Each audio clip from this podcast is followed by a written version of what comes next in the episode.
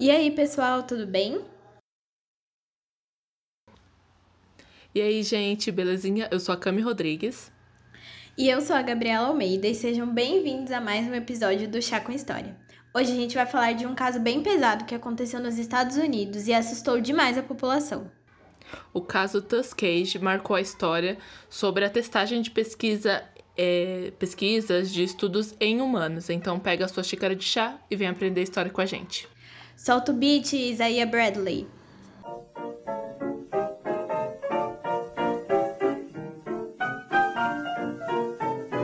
Bom, como sempre, antes da gente começar, é super válido reforçar que todas as fontes estão na descrição do episódio e na thread do Twitter. Então siga a gente nas nossas redes sociais, que é o arroba História, tanto para o Twitter, Instagram e TikTok. Avisa os dados, bora começar? Bora! Bom, eu e a Gabi, a gente escolheu esse tema porque recentemente ele veio à tona, né? No dia 26 de março, último domingo, se eu não me engano, a Xuxa estava em uma live sobre direitos dos animais no perfil do Instagram da Alerj, que é a Assembleia do Rio de Janeiro, e deu uma declaração muito polêmica. Segundo a apresentadora, ela acha viável a troca de animais por presidiários como cobaias para testes de vacinas e remédios. Bom, a Xuxa ainda argumentou o seguinte, abre aspas, eu tenho um pensamento que pode parecer desumano. Na minha opinião, acho que existem muitas pessoas que fizeram muitas coisas erradas e estão aí pagando seus erros para sempre, em prisões que poderiam ajudar nesses casos de experimento. Fecha aspas.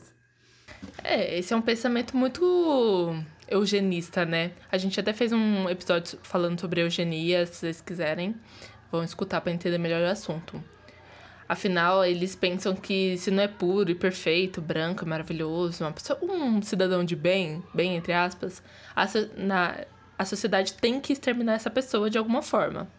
E a Xuxa ainda completa esse pensamento uhum. dizendo uhum. que, abre aspas, existem pessoas em vários lugares do mundo que falam: é, eu quero ser cobaia e ganham para isso. As pessoas têm que usar esse caminho e não pegar o que seja mais fácil. Os bichos não pedem por isso são usados, mal, maltratados, o teste leva à doença e à morte de muito deles, muitos deles. Eu acho muito errado, fecha aspas.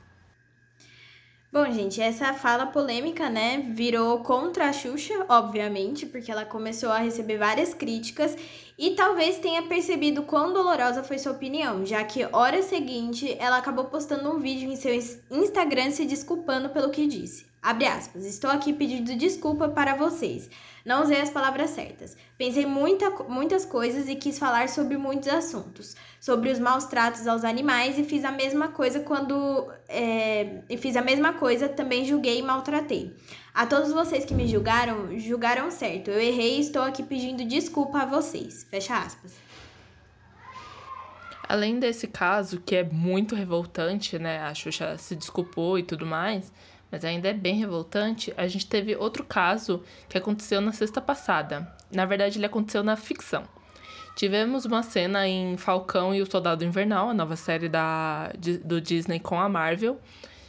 E ela fez, fez eu e a Gabs a gente discu, é, bastante sobre essa questão de testes em humanos e tudo mais. A gente até, eu comentei com a Gabs que tem até um vídeo no Omelete que o Load ele fala sobre isso.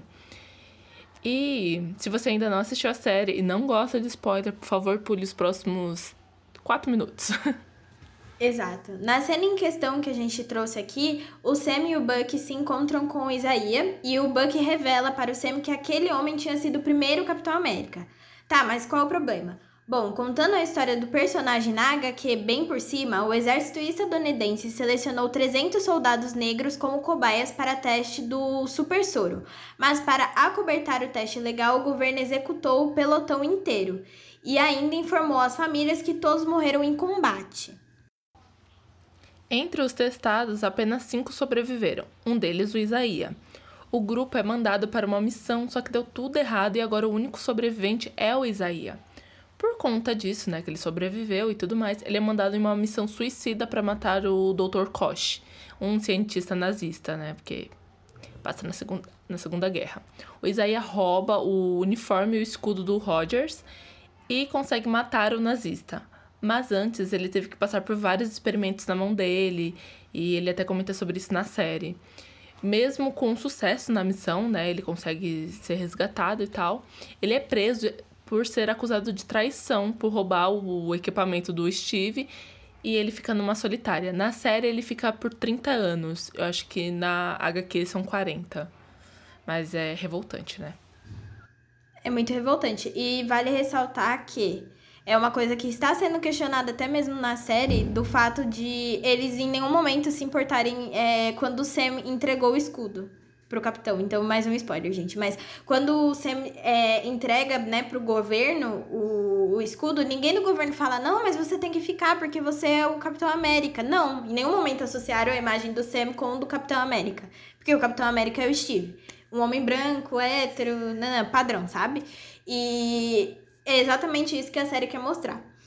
E a gente tem esse, esse choque, né, quando conta a história do Isaías, que ele passou por tudo isso, sendo que ele foi o primeiro Capitão América e a gente sabe muito bem, para quem entende um pouco de história, que na verdade a criação do Capitão América foi de uma simbologia, sabe? Era só para recrutar mais pessoas pra guerra. E ele era, tipo, visto como super-herói só por causa disso. Porque o, o Capitão América não tem poder nenhum, né? Ele só é forte.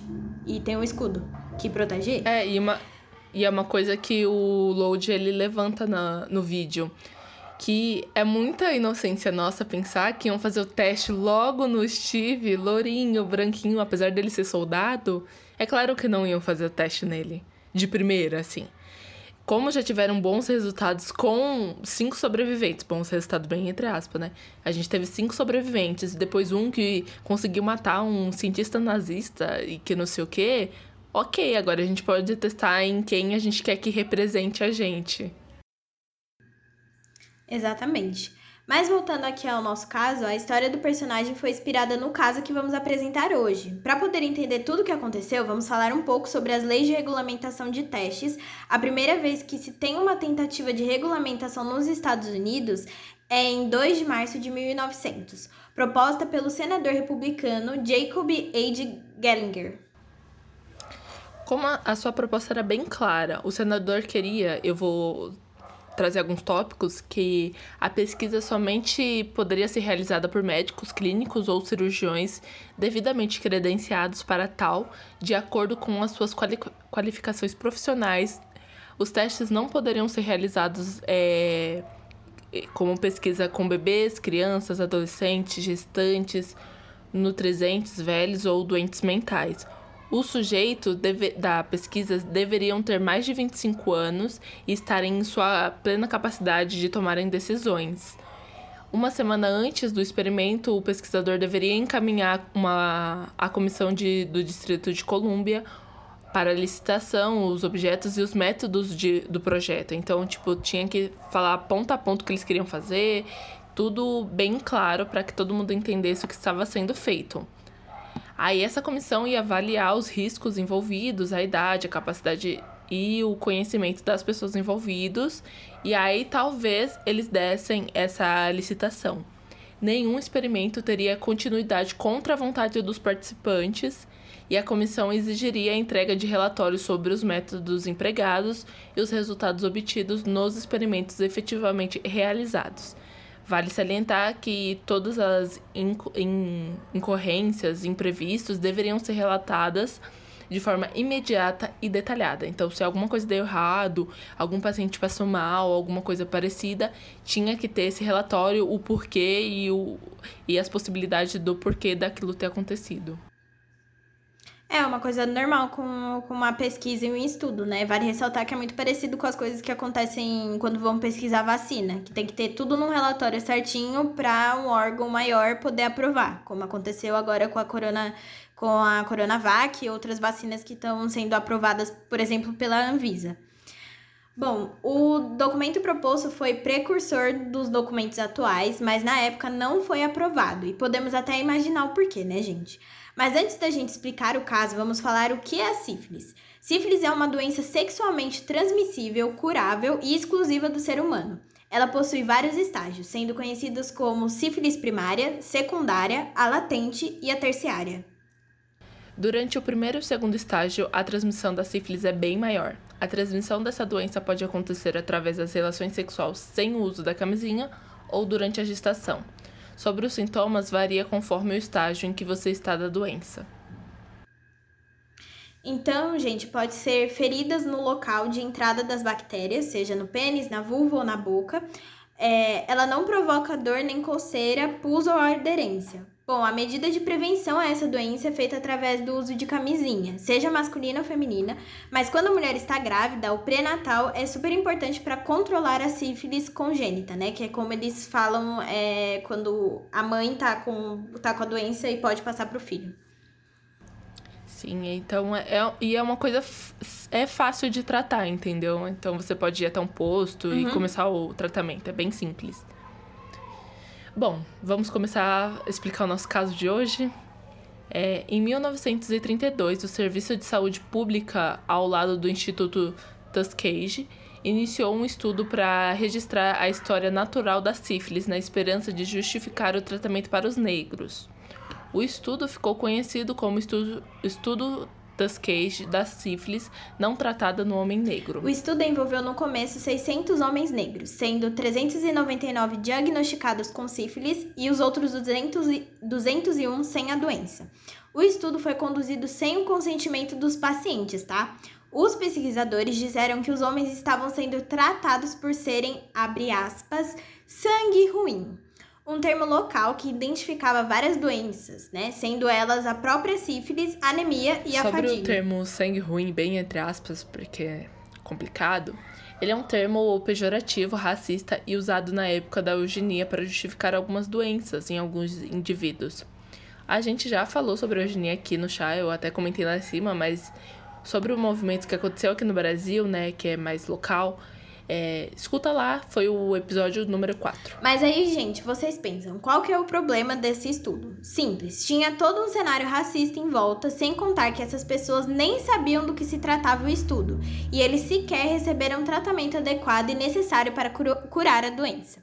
O estudo, que era para ser feito em seis meses, durou 40 anos, e a população que serviu de cobaia recebeu em troca exames médicos, refeições e seguro-sepultura. Tudo de forma gratuita, tá? Mas não, não é uma coisa que vale muito a pena, né? É, gratuito porque eles sabiam que ia morrer, né? Porque aí. Exato. Mas enfim, o povo. No site do Center for. De... Nossa, Jazer? Desires? O Center for Disease Control, é, ou CDC, afirma que os artigos publicados sobre a cura da sífilis só apareceram em 1934. Mas uma reportagem publicada pelo site Observador afirma, afirma que isso é uma mentira, já que em 1900 o Julius Rosenwald, um milionário filantropo, filantropo de Illinois, era amigo de muitos intelectuais negros dos Estados Unidos e criou um fundo que, para financiar fábricas e hospitais no sul rural. Em 1929, o fundo pagou um, um, estudo de PHS sobre a prevalência da sífilis na população negra, mas tudo deu errado porque a bolsa quebrou em Nova York no mesmo ano. Em 1932, o PHS decidiu que Tuskegee, que estava com uma equivalência. Nossa, com uma elevada prevalência da sífilis. Eu não sei onde eu vi equivalência, né? Ótimo. Em 1929, o fundo é, pagou um estudo de PHS sobre a prevalência do, da sífilis na população negra, mas tudo deu errado porque a bolsa quebrou em Nova York do mesmo ano. Em, mil, em 1932, o PHS decidiu que Tuskegee, que estava em uma elevada prevalência da sífilis, constituía uma oportunidade única para observar a história natural da sífilis não tratada. Foi com esse objetivo que surgiu o estudo e não para justificar o, os programas de tratamento, como o site diz, como eles preferem deixar mais tranquilo né, história. Uhum. Para os homens do estudo, eram receitadas pomadas de mercúrio, tratamento introduzido por Paracelso no século XVIII e que foi comprovado como ineficaz e mortal, e a aspirina. Mas desde 1910, a Europa e os Estados Unidos já eram já era indicado né, usar Salvarsen considerado o primeiro tratamento eficaz para controlar a sífilis. Fora to toda essa confusão, precisamos falar dos esforços desses pesquisadores em impedir que aqueles homens recebessem qualquer tipo de tratamento adequado. A partir de 1934, houveram reuniões regulares com os médicos da região, a quem foi fornecida uma lista de nomes de, dos participantes do estudo e quem não deveria ser tratado. É isso mesmo que você escutou. Ele não devia ser tratado, então eles separavam pessoas que. Ah, essa pode ser salva, essa aqui não pode, sabe? E teve uma vez que o exército instalou na cidade um aerodromo para promover o tratamento da sífilis entre homens incorporados. Mas sabe, essa lista que a gente falou, ela foi enviada para o alto escalão do comando, que aceitou e eles ficaram sem qualquer tipo de tratamento eficaz mais uma vez. Tentaram, mas deu tudo errado de novo. Início de um sonho deu tudo errado. O famoso grande coisa, né, gente? Mas vocês devem estar se perguntando: o que deu errado? Em 1972, 40 anos depois, uma história da Associated Press sobre o estudo causou comoção ao público que levou o secretário adjunto para a Saúde e Assuntos Científicos da época nomear urgentemente um painel consultivo, o AD Hoc, eu acho que é assim que fala, para revisar o estudo. O painel contou com o nome de membros da área de medicina, direito, religião, educação, trabalho, relações públicas e administração de saúde. Esse debate concluiu que os homens concordaram em ser examinados e tratados, mas você lembra que a gente disse que os homens nem sabiam do que o estudo tratava, né? O pior foi que não existiam provas ou evidências que os pesquisadores haviam informado o real propósito da pesquisa e o seu objetivo para os homens que serviam de cobaia por 40 fucking anos. Agora vamos aos absurdos, porque os homens nunca receberam o tratamento correto para curar a doença. Lembra que a gente falou, né? Teve até comitiva que foi lá para tratar certinho e não, eles passavam pomada de mercúrio que, né, matava as pessoas. Nem quando em 1947 descobriram que a penicilina poderia ajudar na cura da sífilis. Os pesquisadores sequer ofereceram aos participantes essa opção. O painel consultivo não encontrou nada que mostrasse que os participantes tiveram a opção de desistir do estudo, mesmo quando esse novo tratamento eficaz tornou-se amplamente utilizado. Olha o tanto de absurdo, gente. Ai, gente, é só absurdo atrás de outro. Depois de muito tempo e várias ponderações, o painel decide que o estudo de Tuskegee era eticamente injustificado, ou seja, as descobertas sobre o estudo eram difundidas em comparação, em comparação aos riscos que esses homens sofriam né, com o estudo. Foi então que, em, em outubro de 1972, o painel aconselhou interromper o estudo. Imediatamente, né? Não é amanhã, não é depois, é tipo agora. Um mês depois que o secretário adjunto da saúde, para a Saúde e Assuntos Científicos anunciou o fim desse estudo horroroso que assombrou esse povo por anos, né? Uhum. Em 1973, uma ação coletiva foi tomada em nome dos participantes do estudo e de suas famílias. Em 1974, um acordo extrajudicial de 10 milhões de dólares foi alcançado. Como parte do acordo, o governo dos Estados Unidos prometeu benefícios médicos vitalícios e serviços de sepultamento para todos os participantes vivos. Então, eles criaram Programa de Benefícios de Saúde Tuskegee para fornecer esses serviços. Em 1995, o programa foi expandido para incluir benefícios médicos e de saúde. Agora, quem fica responsável por esse programa é os Centros de Controle e Prevenção de Doenças. O último participante do estudo, do estudo morreu em janeiro de 2004. Já a última viúva que recebe os, os benefícios, né? Ela morreu em janeiro de 2009. Atualmente, 11 filhos recebem os benefícios médicos e de saúde para reparar toda essa confusão, né? Que eles mesmos fizeram. Uhum.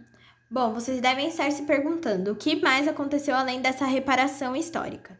A bioética se estruturou a partir desse caso, com a ética em ciência experimental, pois em 1978 houve a publicação do relatório Belmont, com os seguintes princípios: respeito pelas pessoas, consentimento livre e esclarecido, ou seja, a pessoa estar ciente sobre a pesquisa, sua finalidade e seus risco, riscos. é, beneficência, ou seja, avaliação de custo de custo-benefício, se vale a pena fazer a pesquisa e se os dados vão ser úteis ou não.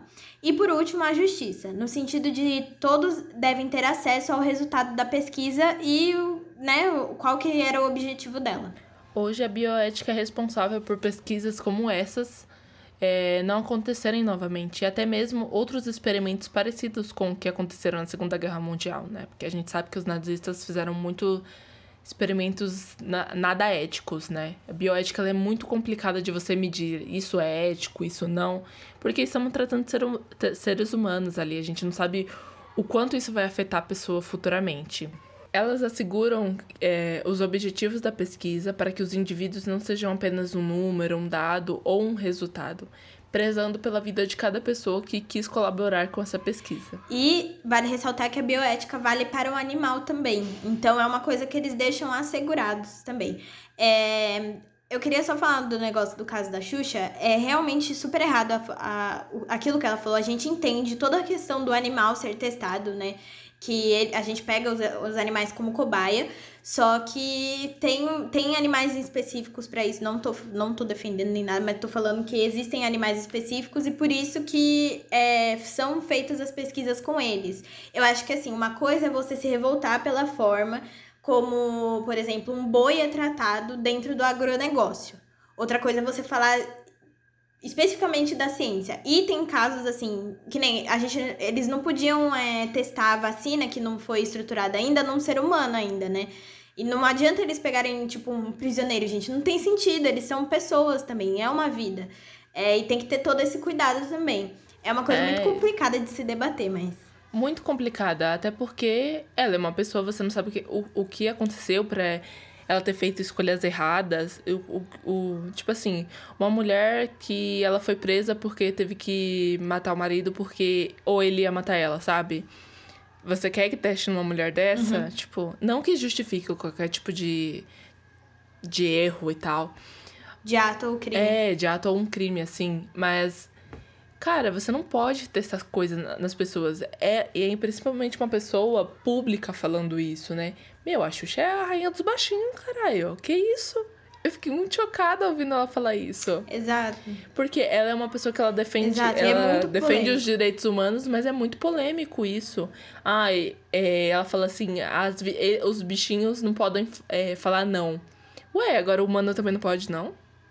Exatamente. E eu acho que assim, é o que a gente, é o que eu falei agora, né? Uma coisa é você não concordar com a forma como o agronegócio lida com alguns animais, como o fato da vaca e da galinha.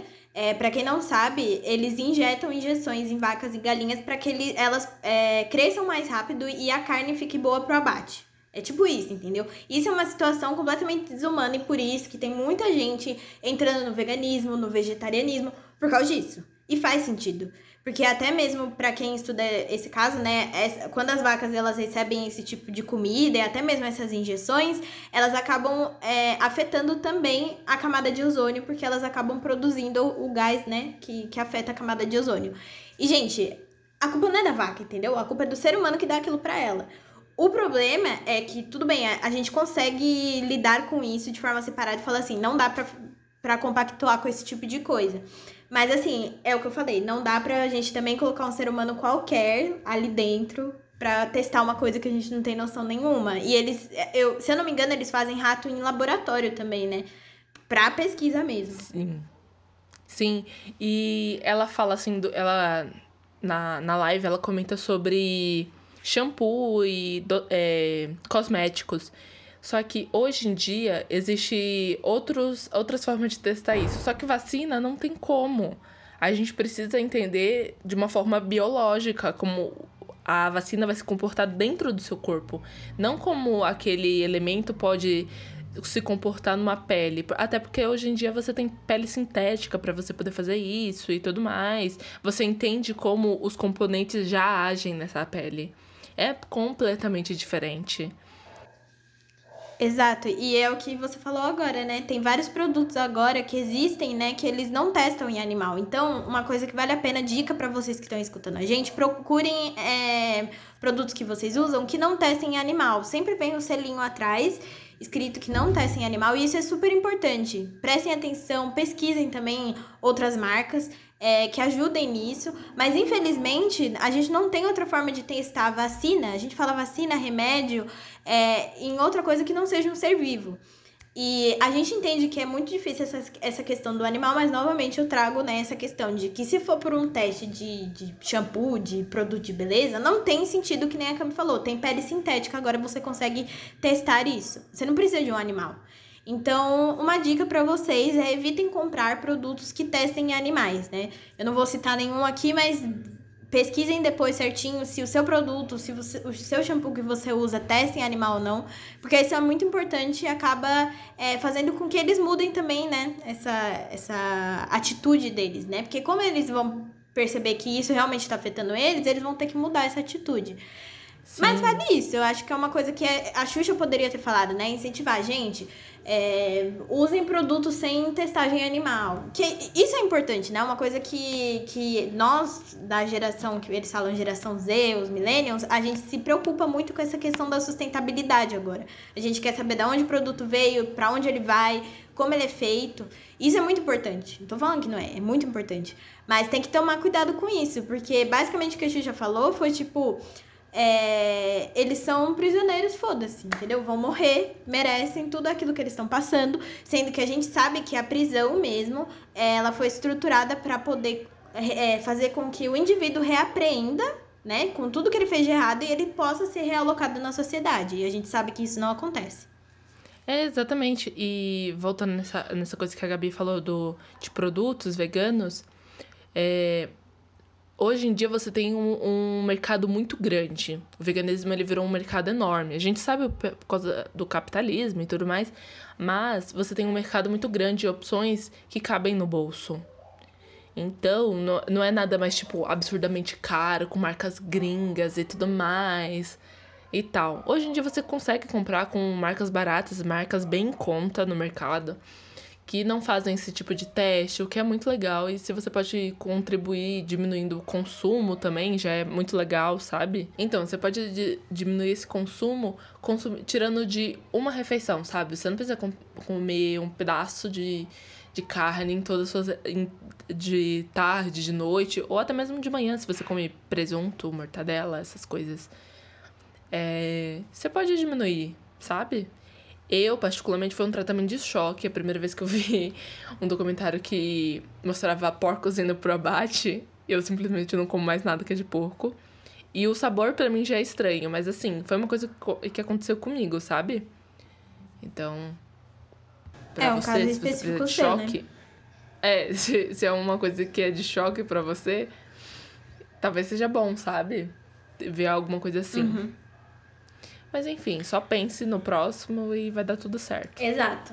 E é aquele negócio, a gente não, não consegue ser super-herói de todos, mas a gente, com pequenas atitudes, a gente consegue impactar em alguma coisa. É... Bom, gente, é isso. É... Fica a dica para vocês. A atitude da Xuxa foi muito errada. Para quem não conhece o caso, não ficou sabendo, eu vou deixar o, o link na descrição aqui para vocês lerem a reportagem e até mesmo ver o que ela falou. E eu queria indicar também é, para vocês assistirem, né, o Soldado é, Falcão e o Soldado Invernal, que é uma série da Disney Plus, e eles vão principalmente tratar muito sobre esse assunto. Então vale muito a pena vocês assistirem, a série tá muito legal. Sai um episódio toda sexta-feira. E uma outra indicação, eu queria que vocês, né, uma indicação, né, pegando essa coisa de teste animal e tudo mais, é, assistam Okja, que é um filme do, do diretor do de um, passa, de um é parasita. maravilhoso. É muito bom esse filme, é muito, muito, muito bom. Assistam, é da Netflix. Muito bom mesmo. É, a história é incrível, eles falam sobre a testagem animal, sobre como a indústria acaba com, com os animaizinhos, sabe? E a Orquídea é muito fofa, vocês vão entender tudo ali. E é tipo assim, é descarado, sabe? O filme é bem. Engra... É tipo assim, ele tem cenas engraçadas, mas ele tem bastante crítica, né? E também, né? O, o diretor de Parasita faz tudo, porque ele é perfeito, merece meu coração. É isso. Então fica a indicação. Bom, depois dessas curiosidades aí, indicações maravilhosas, o episódio de hoje chegou ao fim. Conta pra gente qual foi a sua parte favorita, o que, que você achou, você já conhecia esse caso, está assistindo o Falcão e o Soldado Invernal, viu o que a Xuxa falou. Conta pra gente o que você achou de tudo isso. Aonde, Gabs? Nos nossa, nas nossas redes sociais, gente, ou no nosso e-mail, né? As redes sociais são mais rápidas, então vocês mandam lá no Chassa História. Pode mandar DM ou comentar ali nas imagens. E também tem o nosso e-mail, né? Que é o, o chassahistoria.gmail.com. Se você gosta de mandar uma carta gigante, dar opiniões, sugestões construtivas, estamos aqui para escutar tudo. E se vocês tiverem indicação também de algum documentário ou série que trate de, desse assunto também, manda pra gente, porque aí a gente coloca como indicação para vocês assistirem. A gente se vê na semana que vem com mais um episódio quentinho e cheio de curiosidade para vocês. Um beijo, lavem a mão, as mãos e até mais. Beijo, gente, lavem as mãos. Semana que vem a gente tá de volta. Parece que a gente tem novidade semana que vem, mas eu não vou falar mais nada. É isso. Confirma aqui pra mim, produtora, é isso mesmo? É isso mesmo que vocês estão escutando. Parece que tem novidade. Fiquem atentos aí no nosso Instagram durante o fim de semana. Beijos! Este podcast é produzido por Camila Rodrigues e Gabriela Almeida. O roteiro é feito por Camila Rodrigues e Gabriela Almeida. A arte foi feita pela Camis. A trilha sonora é a música Chicago Breakdown do Louis Armstrong e a edição foi feita por mim.